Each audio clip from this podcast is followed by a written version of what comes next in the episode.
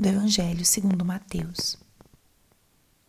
Naquele tempo, alguns mestres da lei e fariseus disseram a Jesus: Mestre, queremos ver um sinal realizado por ti.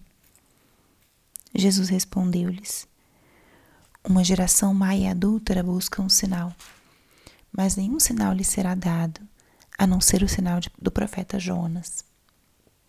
Com efeito, assim como Jonas esteve três dias e três noites no ventre da baleia, assim também o filho do homem estará três dias e três noites no seio da terra. No dia do juízo, os habitantes de Nínive se levantarão contra essa geração e a condenarão porque se converteram diante da pregação de Jonas. E aqui está quem é maior que Jonas.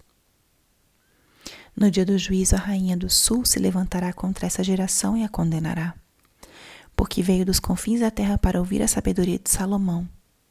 E aqui está quem é maior do que Salomão. Palavra da salvação. Espírito Santo, alma da minha alma ilumina minha mente, abre meu coração com teu amor, para que eu possa acolher a palavra de hoje e fazer dela vida na minha vida. Hoje, segunda-feira, da 16 semana do tempo comum. E o que a palavra de hoje nos diz? Os fariseus pedem um sinal pedem a Cristo um sinal. Jesus Cristo estava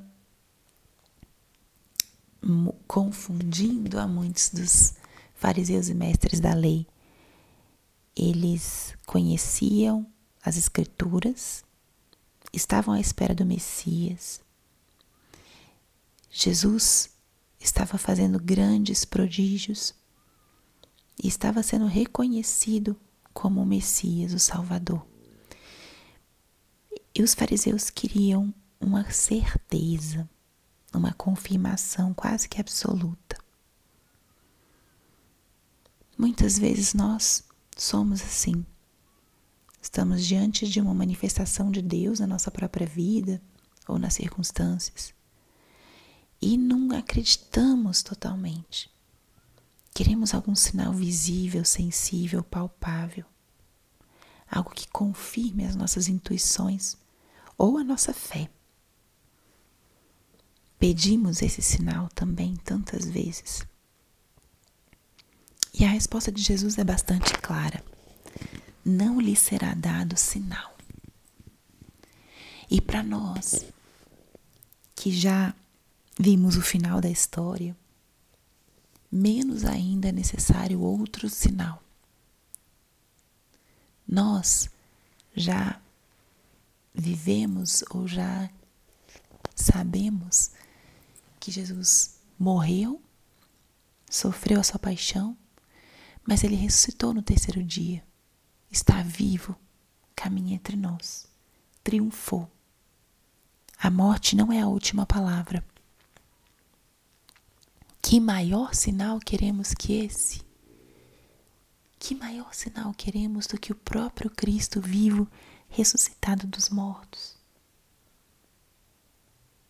Esse é o grande sinal que nós temos de que Jesus é capaz de tudo, de que Ele é o nosso Salvador, de que com Ele não temos nada que temer, só temos que confiar. Existiram povos que acreditaram na pregação dos profetas, se converteram ao Senhor. E esses são os exemplos que Jesus dá para esses fariseus. Se eles se converteram pela pregação dos profetas, quanto mais vocês.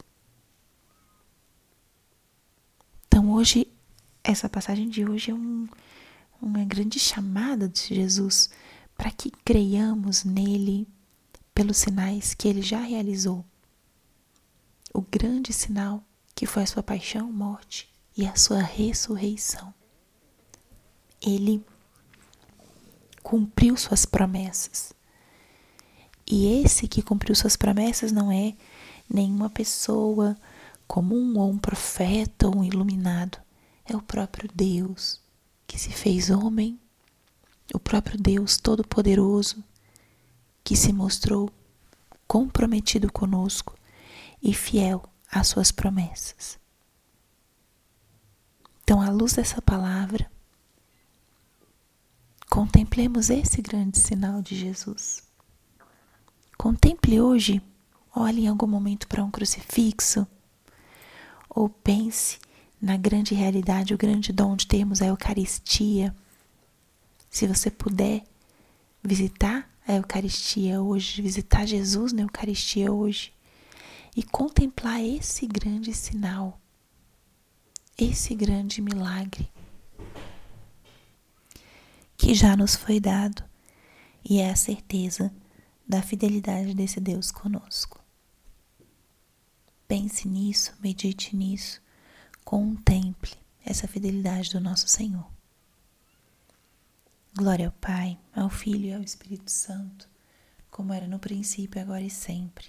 Amém.